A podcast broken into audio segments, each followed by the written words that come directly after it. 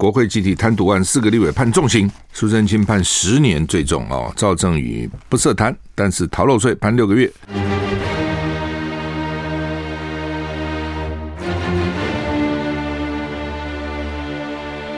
赵少康时间，吃喝玩乐骂，和我一起快意人生。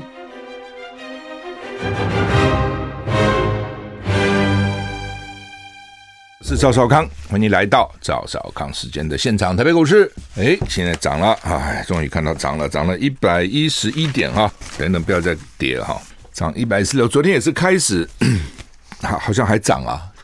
跌也跌不多，啊，怎么到了收盘？昨天跌了三百六十三点，跌的真凶哈。那现在涨一百一十七点，也该涨涨了吧哈。我们是跌跌跌跌跌不休，美股也是了哈。开盘的时候小跌吧，诶，后来呢收盘小涨，道琼小涨零点二三个百分点，S&P 五百呢小涨零点三六个百分点，纳斯达小涨零点三五个百分点，费城半导体呢。中涨涨了零点六六个百分点，欧欧股三大指数也都涨哦，那涨得还不错哈。法国涨了两趴，英国、德国都涨一趴以上哈。那美股虽然纳斯达涨得不多了哈，不过几个重要的高科技股，苹果涨将近一趴嘛哈，Amazon 涨涨零点七趴，然后脸书涨零点九趴，Google 涨一点一六趴，微软涨一点二八趴。NVIDIA 涨一点一一趴，特斯拉跌零点五七趴，所以几个关键的高科技股基本上都是涨的。虽然整体高科技股只涨零点三五趴哈。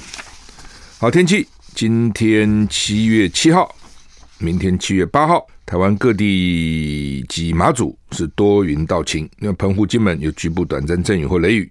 北北基今天温度二六到三十四度，降雨距离四十到八十；桃竹苗二十五到三十三度，降雨距离三十到七十；中彰投云嘉南高屏龙港快二十五到三十四度，中彰投降雨距离五十到八十；云嘉南三十到八十，高屏三十；宜兰二六到三三度，花莲台东都是二十六到三十二度，降雨几率呢，依然花莲都是十趴，台东二十趴，等于不下了哈。外岛二六到三十一度，降雨几率十到二。到三十帕，所以西岸呢高温差不多几乎一致三三三四啊，东岸呢就三二三三啊，降雨几率呢，嗯，除了高屏，其他地方靠近山区降雨几率都蛮高的哈。那东岸降雨几率都很低啊，雷雨弹开炸啊，就是有地方是雷雨了哈。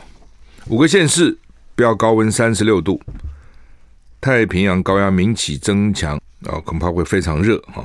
气象局今天说，虽然各地呢大多数是多云到晴，水汽还是不稳定啊。吴德荣说呢，午后容易有大雷雨发生，要注意剧烈的天气。什么叫剧烈天气？有雷击、强风、瞬间强降雨。吴东说明天，明天是八号，好到十三号，明天明天礼拜五了，到下礼拜三。太平洋高压呢，逐日增强，晴朗炎热，高温都在三十六度左右，要注意防晒，要防中暑。午后雷阵雨强度减弱，范围逐渐缩小，大多在山区及少部分靠近山区的平地。哦，下个礼拜菲律宾东方到南海海面还是有热带扰动发展的可能，要密切观察。哦，热带扰动以前没这个名词，以前我们听过什么热带扰动没有嘛？以前是高气压、低气压，诶，现在出现一个热带扰动啊。哦啊，热带扰动呢，就是这个有一点不稳定哈，那就有可能发展成台风。美国国庆不是开枪乱打嘛？啊，调查曝光枪手逃亡时企图发动二次攻击，打一次还不该打两次啊，造成七死好几十伤的美国国庆日的游行枪击案呢？检方表示，二十余的嫌犯克里莫三世承认犯案，坦承逃亡时企图发动第二次攻击。美国警方表示呢，这个莫里克里莫三世在芝加哥郊区高地公园犯下枪击案以后，开车前往威斯康星州的 Madison 啊，他坦承曾经考虑在当地另一个国庆庆祝活动发动袭击。法官裁定他被控犯下七项一级谋杀罪，这个月底将出庭参加初步听证会，不得保释。检察官指出呢，枪击现场找到了八十三个用过的弹壳跟步枪弹夹。弹夹。警方指出，嫌犯克里莫有心理健康问题，过去曾有威胁行为的记录，但他合法购买了至少五把枪支。相关话题引起广泛的讨论。报道指出，二零一九年九月，克里莫曾威胁要杀死家里每个人。当时警方从他家里面带走一批刀具。同年十二月，十九岁的克里莫在父亲背书下申申请枪支许可证获准。美国利诺州的红旗法在这起枪击案后遭到质疑。红旗法目的在防止被视有暴力倾向人购买枪支，但克里莫躲过红旗法，合法买下五支枪啊，五支枪啊！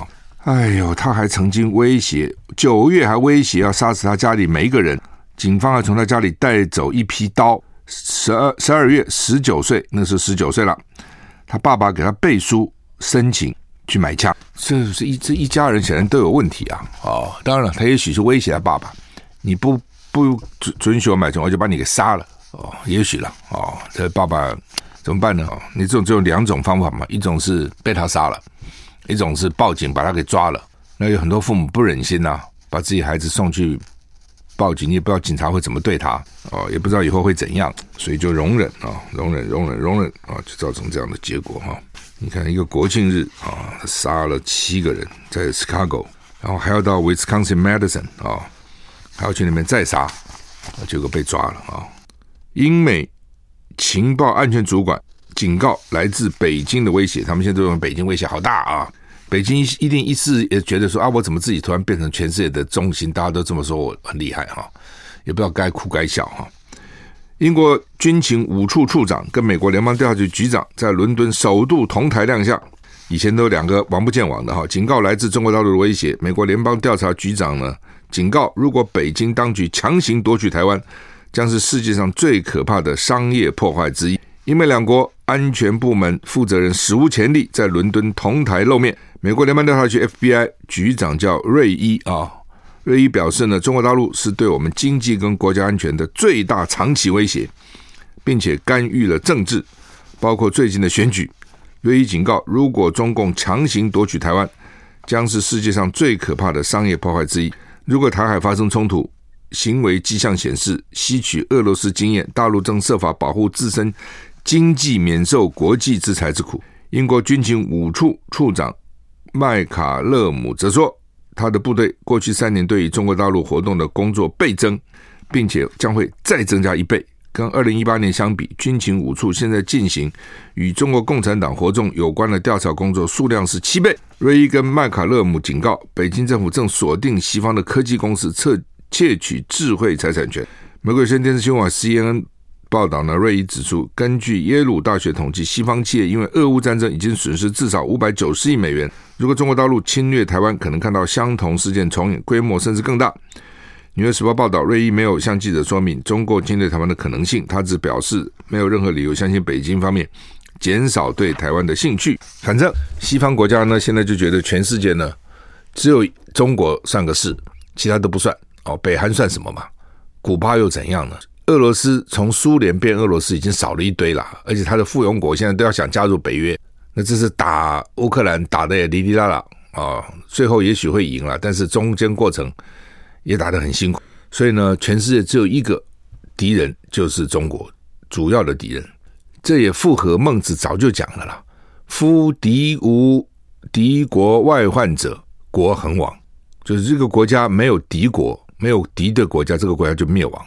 自己把自己搞死了，有敌有敌对的国家才会活哦，其实就是这样哦。比如说，美国 NASA 太空总署昨天说说中国大陆将来会把地球、把月球给占领了，这听得蛮可怕啊！把月球占领，那这意思什么呢？就你美国联邦政府多给我 NASA 钱呐，我也要先去把月球给占领啊！怎么能让老共专美于钱把月球给占领呢？因为现在还得了，将来从月球上面发射什么武器打美国，那美国还就惨了。哦，所以你不要光管地球，光管月球啊！哦，那月球谁管呢？月球是 NASA 管的，美国太空总署嘛，你就给我钱啊，给我钱啊！所以大家啊、像美国那个太平洋海军总总部不是一直在强调老共多厉害多厉害，马上要这个新的舰队、新的潜舰很厉害，为什么？他立刻他的那个预算就增加了好多啊，这样才要到钱呐、你如果都没有威胁，怎么会要到钱呢？那我们的一样啊。因为有这些威胁，所以我们的国防预算也增加了，从三千多亿增加到快四千亿，而且增加了好几百亿一年呢。如果没有威胁，他哪里去增加预算呢？哦，所以你必须要有威胁才会有钱，那才会建设嘛，一样的道理。如果不是老共搞“一带一路”，那美国最近怎么会去搞他们的新、他们的西方的一带一路呢？他不是也要搞了？对不对？又不是老共搞一些什么高铁乱七八糟这些东西，美国怎么会说他国内要加强它的基础建设呢？反正就是这也对，就是比较嘛。我们不时常也讲嘛，那新加坡可以为什么做不到呢？真的类似这样嘛？哦，就是看别人怎么做嘛。休息再回来。I like 103, I like radio。我是赵小康，欢迎回到赵小康时间的现场。基本上，我觉得西方国家哈，你是这些西方国家也是一样，你总要找个敌人，你不可能没有敌人嘛。你情报单位不要敌人吗？小心匪谍就在你身边，情报单位更需要敌人了，军事也需要敌人了。哦，那敌人是谁呢？美国敌人换过好几次啊，哦，日本都曾经他是敌人呐。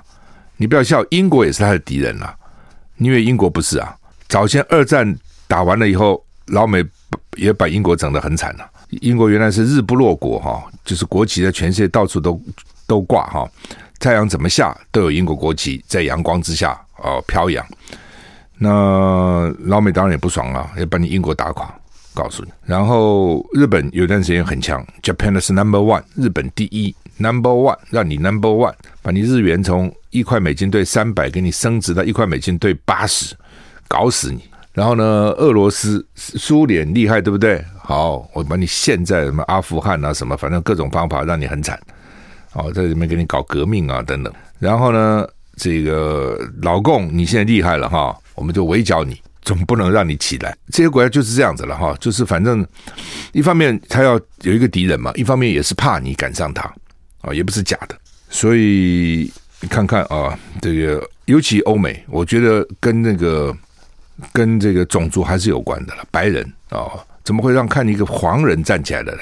怎么可以呢？那心理上你，你你觉得有可能吗？也是不可能的啊、哦！斯里兰卡破产，向普丁求救，且为什么向普丁求救？哈、就是表示斯里兰卡有那个俄国关系，他不错了。普丁现在不你菩萨过江，自身难保，他救你吗？他自己现在都很惨。好了，不管了啊、南亚国家，斯里兰卡在南亚哈、破产。总总理威克瑞米辛赫表示呢，这是数十年来斯里兰卡面临最严重的金融危机，几百万人难以购买食品、药品跟燃料，斯里兰卡经济崩溃啊！我们我们看看就知道什么叫经济崩溃，这叫经济崩溃。你很难想象一个国家会经济崩溃嘛？这个国家怎么破产呢？国家什么印钞票就好了啊？问题你可以印钞票，你自己爽啊，但你东西不够，你要进口啊。那你进口你总不能付你自己钞票，你要付美金呐、啊。你没有美金怎么办呢？问题在这里了。斯里兰卡经济崩溃，英国政府已经警告民众，除非必要，不要前往斯里兰卡。斯里兰卡以前你想到什么？你知道？想到蓝宝石。斯里兰卡蓝宝石是全世界最好的蓝宝石哦。缅甸的红宝石全世界最好的红宝石，所以斯里兰卡的蓝宝非常好啊、哦。但是你靠宝石没用啊，也不光靠靠宝石，也不能当饭吃啊。那台商表示呢，因为电力跟交通瘫痪，就没有电了。也没有油了，交通也动不了了，无无法上班，也无法上学。台商指出，虽然自备柴油发电机以因应供电中断，但从六月中旬后，柴油也没有了，台商经营十分困难。柴油发电机要准备很多柴油的，我们每年每个月都要买很多柴油的。为什么？我们的发紧紧急发电机要演习，一演习就烧掉很多柴油，没办法的，它就靠柴油。你能储储存多少柴油呢？烧起来还臭，还冒烟。斯里兰卡总统贾伯克萨指出，呃，拉贾拉贾伯克萨指出，已经要求俄罗斯提供燃料，并且恢复旅游航班，以设法度过极其艰困的经济危机。他说，已经跟俄罗斯总统普丁通了话了，要求借用燃料。借，他说呢，加强两国间的旅游、贸易跟文化等双边关系，以强化两国友谊至关重要。上个月，斯里兰卡法院曾经因为款项纠纷，短暂扣留一架俄罗斯航空机队的空中巴士。随后，俄罗斯航空宣布停飞到可伦坡的商业航班。总理表示，作为一个破产国家，拥有两千两百万人口的斯里兰卡，那么多人呢、啊，跟台湾人口一样嘞，两千两百万，要跟 IMF 谈判相当困难。必须单独向 IMF 提交一份关于债务的可持续计划，而要取得 IMF 同意，过程恐怕没有那么容易。就是你平常乱花嘛，没有按照一般的国际的这个要求的这个财务准则嘛，哦，收入啊、支出啊，你没有好好控管嘛，然后搞到最后垮了，哦，垮了以后呢，你要向 IMF 借钱就很困难了，IMF 就要就要你准结啊，哦，叫你自己怎么样？那是欧洲、希腊什么都是这样吗？哦，要你怎么退休金怎么减少啦？哦，退退休时间延长啦，国家的预算要要减半啦，要加税啦，什么一大堆的，反正这些哦是很痛苦的啦。那他现在去跟俄国要钱，那俄国我不知道俄国现在当然了，对斯里兰卡来讲，也许一点点钱对他来讲暂暂度危机啦。这个时候你伸出援手，人家会记得的。那他为什么去跟俄国要，没有去跟大陆要？不不知道哦，可能跟俄国关系比较好吧。好，我们休息一下再回来。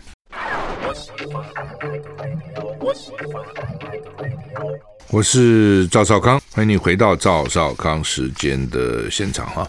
英国首相江森拒绝下台，朝野都在逼他下台。英国内阁官员相继辞职，理由是不信任首相江森的领导能力。工党也呼吁江森提前举行大选，江森拒绝。并且解雇了城镇升级与房屋社区大臣戈夫啊，昨天不是两个大臣辞职嘛？他想解雇一个，不效忠我哈。英国首相江城政府日前爆发丑闻，财政大臣苏纳克跟卫生大臣这蛮重要的，尤其现在卫生很重要啊啊，疫情啊，财政都不用讲了。财政大臣跟卫生大臣突然辞职，随后呢，内阁中相继还有大臣跟副手辞职。保守党里面再度出现要求强森下台的声浪，工党呼吁他提前举行大选，强森再次陷入首相保卫战啊！英国这个大臣基本上都是都是国会议员哦，他们内阁制了。那英国的国会，他以他的位置是不够坐的，你还能想象哈？国会议员呢，椅子不够坐，而且不这不像他就是传统嘛。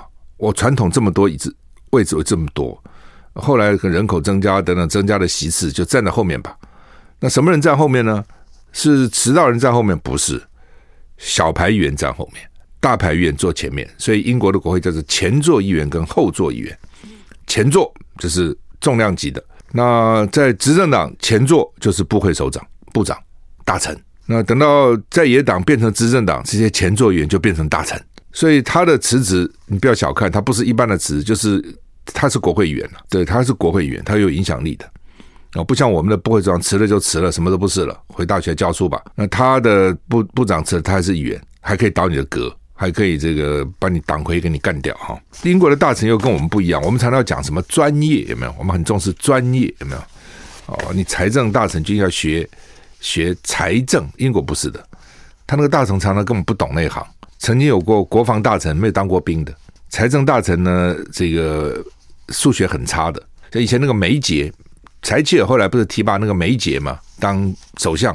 梅杰是财政大臣，梅杰只有高中毕业，不是大学念什么企管啊，什么金融啊，梅杰只有高中毕业，当财政大臣，后来当首相。那英国不希望不希望大臣是专才，他有他的道理哈。英国希望大臣是通才，因为你考虑是政治考虑嘛，你不是专业考虑嘛。专业次长有那个你你这个部里面有很多专家嘛，给你意见，最后你做政治考量。哦，那专家的坏处呢？专家都很固执己见，专家都觉得我自己很了不起啊，所以专家听不下去别人的意见。所以几个专家在一起呢，常常吵架打架的原因就是呢，他根本听不进别人意见，觉得只有自己意见最好。那英国就为了避免，尤其那个大臣常常要跟其他部会协调，那专家通常不会跟人家协调的。哦，那你你部门部门不协调，那怎么办呢？你很多东西必须要协调才能够解决啊。好，那么回到英国啊、哦，那么江省已经拒绝了工党说要提前提前大选，也拒绝了他的这个党里面叫他下台。不过呢，要求他下台的这个声音会继续前进。那、他说他不认为现英国现在有任何人希望政治人物投入竞选活动。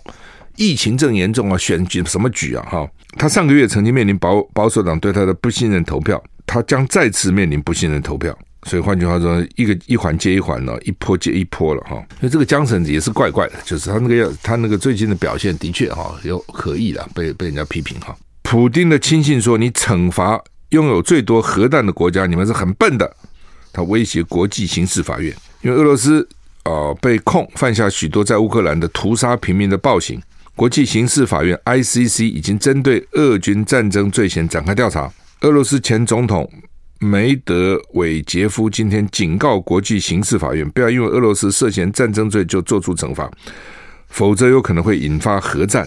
法新社报道，那梅德韦杰夫就前总统在社群平台 Telegram 将矛头对准美国，直指美国打算让俄罗斯接受国际刑事法电法庭的裁裁决。但却从未因战争罪被惩罚。他强调，纵观美国的历史，从欺压印第安人开始，就是血腥的种族灭绝战争。他也认，他也为俄罗斯遭遇国际刑事法院调查感到不满，祭出核武威胁国际刑事法院不得惩罚俄罗斯。他说，惩罚一个作用最多数量核子武器的国家，这个主意非常愚蠢，可能对人类的生存都产生威胁。哦，那他是现在普丁的亲密盟友。他在二零零八到二零一二年呢，曾经暂代总统职位哦，现在是俄罗斯联邦国家安全会议副主席。好，那么他的意思是说呢，我们有核武诶，你要惩罚我们怎么惩罚？要惩罚什么？不过其实俄罗斯现在已经被惩罚了，经济上不就被惩罚了吗？那你国际刑事法院能够怎样把普丁抓起来，把他给杀了？事实上也很难啊，那就是响应美国的一个 gesture 吧，啊，一个姿态哈。巴西三十九岁的纳摩狙击手说。传出来被俄罗斯击毙，命丧乌克兰的第二大城。俄罗斯侵略乌克兰，造成许多无辜平民伤亡，所以引来不少国际志愿者前往乌克兰协助抵抗俄军。我们台湾不是前面也有一个剧嘛？巴西三十九岁的纳摩塔利塔近来呢加入乌克兰军队担任狙击手，哇，他射击蛮准的。传出在哈尔科夫遭俄军击毙的不幸消息哦，他之前也曾经到过伊拉克跟 ISIS 作战。哦，结果那个时候还没死，这次死了哈。他的年轻的时候曾经从事模特儿演跟演员呐，外形靓丽哈，还读法律哈等等哈。那现在传出不幸啊死亡的消息。I like 我是赵少康，欢迎回到赵少康时间的现场。中国时报今天头版头登的叫做“国会集体贪渎案，四个立委判重刑，苏贞清判十年最重哦，赵正宇不涉贪，但是逃漏税判六个月啊，全部有十二个被告，只有一个助理无罪啊。苏贞清十年哦，民进党的那廖国栋八年六个月，陈超明七年八个月，这是国民党的时代力量前立委徐永明七年四个月啊。无党籍的立委赵正宇吧，六个月啊，就是联合报也在头版的下啊，那中国时报是头版的头。那李恒龙呢？李恒龙没罪啊，有罪啊，不过就是缓刑，他一共花了三千万行贿哈。那为什么缓刑啊？第一个呢，他是自白，他承认了我就是犯罪了。那而且可能是污点证人，所以适用证人保护法。那另外呢，法官考量他是因为保障自身权利犯罪，三十年来没有前科，所以呢让他缓刑，所以他不关啊，他身体也不好了，他换过肾了。特别法官说他是因为保障自身权利犯罪，就他一直认为说哦，徐旭东是把他的这个收购拿去的，他一直这样认为啊。那他找立委帮忙，这都没问题，你当然可以找立委帮忙哦，立委也可以要求。这个经济，因为这个收购案很大嘛，而且法院曾经判过徐旭东输，你记得吗？徐旭东还哭，你记得吗？所以这个案子本身就有争议的，到底赢啊输啊，这个打过来打过去的官司。所以李恒龙他他可以找立委帮忙，立委也可以帮忙。你说帮他开个公听会啊，去问这个经济部啊，什么商业司啊，我觉得都可以。关键啊，关键不能拿钱，这个分寸很重要。就是说，你立委是帮人民服务，每天服务案件一大堆啊，对，各种大大小小的服务都找立委，有时候立委这很烦，议员也是一样啊，但是没办法，他他就是常常你是一个人民跟政府之间的桥梁，什么意思呢？就是说，老百姓去办不见得办得通，你经过民意代表拉个线，也许就办通了，基本上是这样了。这个事情如果是不合法的，谁去都办不通，立委去也办不通，不合法的话。公务员也不敢说，因为立委议员来不合法就变合法，基本上不不敢的。我的经验，这个事情一定没有问题，也不需要找你议员跟立委了，因为呢，他老百姓去办就可以了嘛。就这个事情可以通，可以不通，因为它总有一个弹性嘛，他也没有违法，但是呢，他也可以不给你。哦，那这个时候呢，找民意代表去沟通啊，协调一下，可能就有用。这是一种，或是比如说地方要预算，需要预算。搞搞这些建设。那这个时候，民意代表去跟政府说：“哎，这个预算拨过来，拨过去，反正预算都在政府手里嘛，看要怎么拨嘛。”这个是有的。哦，那这个有没有违法呢？基本上也没违法，但你送钱就不行。你说：“哎，你帮我争取在附近啊，这个开条路吧。”哦，但是呢，这个我我我给你钱开成这就不行了，没拿到钱也不行，就是契约也不行。说开好了我给你钱也不行，就这个我觉得我你如果问我，我觉得分寸在这里。李鸿龙觉得。徐旭东抢了他的搜狗，法院几次官司，李鸿龙也赢了，也不是没赢过。到行政法院，李鸿龙输了，但是呢，在一般的这个刑事庭，李鸿龙赢了，他觉得很委屈。李鸿龙觉得对方一定有去找立委、找官员，所以他也要找立委。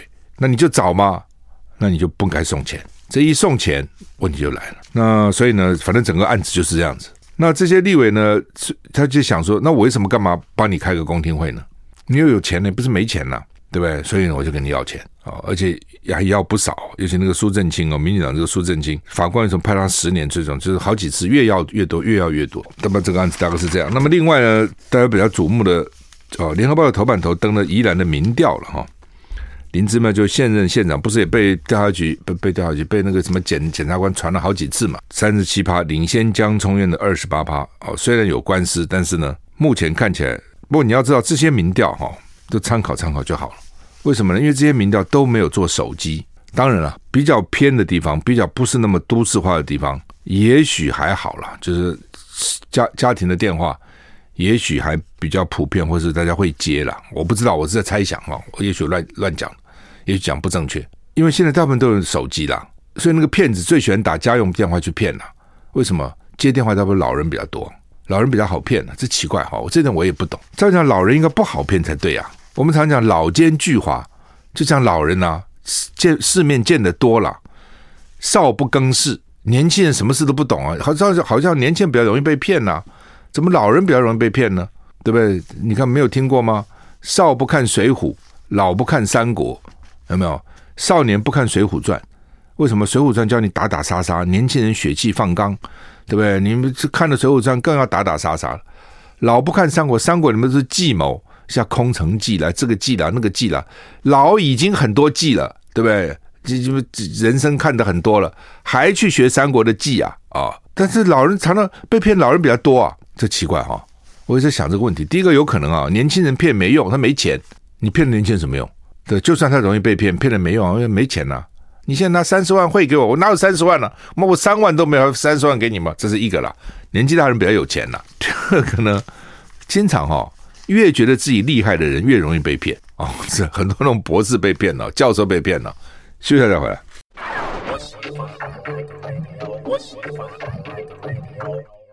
我是赵少康，欢迎你回到赵少康时间的现场哈。林志坚啊，这个案子哈。国民党团说呢，他拿他们拿到了竹科研究合约，所以呢说这证明林志坚侵犯智慧财产权，而且侵犯著作权。王宏威说他今天上午会提告，因为林志坚昨天告王宏威，不不知道告他什么了，诽谤啊什么之类的。大概王宏威今天去告林志坚呢，侵犯著作权啊。联合报今天社论还用这个做社论，中国时报的社论也是这个。中国时报社论的名称叫林志坚论文门捅出的国安问题，为 为什么？因为他他的老师。指导教授陈明通现在已经是国安局长，居然由国安局发函说替这个林志坚讲话，这个事情哦，哎，这其实林志坚真的还是退选算了。国民党如果真的聪明，就要林志坚不退选，继续选，就一直拿这个事情来来炒他。因为台大已经讲了嘛，两个月把调查结果宣布嘛，我不认为台大的结果会是说林志坚没有抄袭，这是对的，这事情是有问题的。两个月以后，那选举正在如火如荼了。两个月以后，现在七月八月。差不多八九月的时候，十月就选了。你看真的那个时候，民进党换人都来不及了。他这个分两部分呐、一部分是中中什么中华大学，一部分是台大啊、中华大学那个时候呢，大概大家就也就算了，因为这学校也不是什么一流的学校，是是不是？生给个学位就给个学位吧，反正你们新竹一堆人这边都拿个学位，人家没有去跟你计较了。那你现在哇，光鲜亮丽要选桃园市长了，对不对？又不一样了，跟那个时候不一样。那个时候讲实话。他那时候选新竹市长，人家根本不认为他会赢的。新竹市长不以前都是国民党的嘛，所以就根本不认为说怎么会他会赢，就像那个桃园县长一样，桃园市长，那怎么谁谁认为郑文灿会赢嘛？不会的嘛。民调的都郑文灿是输二三十趴，哎，开票他都没有准备当选感言了，哎，就当选了，黄袍加身。选举的时候很难说了，他就赢了。那第一个就是民调可能做不对嘛，第二个可能反正就是什么变化嘛。他有时候大环境是小环境不一定的了。那时候大家就算了。所以林志坚现在说，哎，这个案子都讨论过了，问题是那个时候大家没有去计较，根本不觉得你会赢嘛，你就赢啦。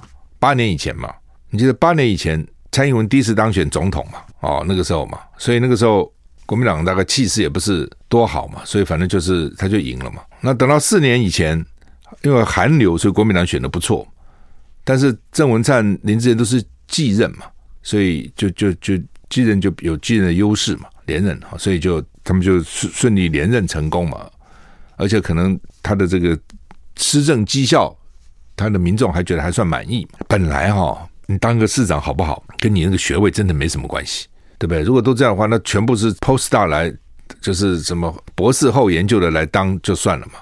就像我笑那个柯文哲一样，柯文哲他智商多高，蒋万安智商没有他高。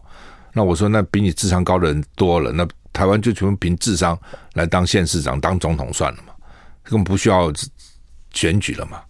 那爱因斯坦早就当了美国总统了嘛，比这个东西什么无聊嘛，对不对？好了，不管了。当时他就用柯建铭的助理名义去中华念个书，然后拿个学位。好，那那些老师也看了柯建铭嘛，是吧？柯建铭跟新竹关系很密切，最早柯新竹里面选出来的立委，又是立法院的民进党的大党鞭，总是你自己想想看嘛，对不对？总是甚至要不要争取预算啊什么之类的，都要靠一些立委啊等等，那也就算了。而他觉得还不够。当了市长以后呢，中华大学硕士其实有个硕士就好了嘛，还要怎样呢？啊，他台大再弄一个，好了，就就又念国法所。那时候已经是新竹市长了，民民进党的明日之星了，台大也就收他了。他自己说他中华大学两次都没考上，考第二次才考上，好像了，好，好像他这样讲，我听人家这样讲，要跟他查一下。我不知道中华大学有多难考。那中华大学跟台大哪个难考？他中华大学考两次，当了市长就可以念台大国法所的研究所，你就要去考考台大的大学，看他考得上考不上。哦，所以说研究所好像不应该这么容易就考吧？研究所总是理论上也比这个大学难度还高一点嘛。假如一个人是台大学士，一个人台大硕士，你会觉得这个硕士是个至少是个硕士啊，那就那么这么容易就去了，只因为他是新竹市长啊，否则怎么进台大国发所呢？台大国发所怎么把的关呢？好，那你就以中华大学他那个论文，就是他们教授不知道怎么去弄了一个四十五万的一个什么科学园区附近的这个居民的反应啊等等，反正做个。有有调查问卷的呢，那他就变成他的论文了，就跟那个给政府的报给那个科学园区的报告几乎都一样。你论文有这样写的吗？那说他有参与讨论，那到底讨论了什么呢？好吧，你说如果这个问卷是我设计的，也就罢了，好像也不是啊啊，他只是去分发跟收问卷呐、啊，那么这就算是你的啊？问卷不是你设计的，你去分分给问卷，哎，你们来做个问卷，然后收回来，这就算吗？这是一个。第二个，就算是问卷是你设计的，文章总要你自己写吧。你从这个问卷发现了什么？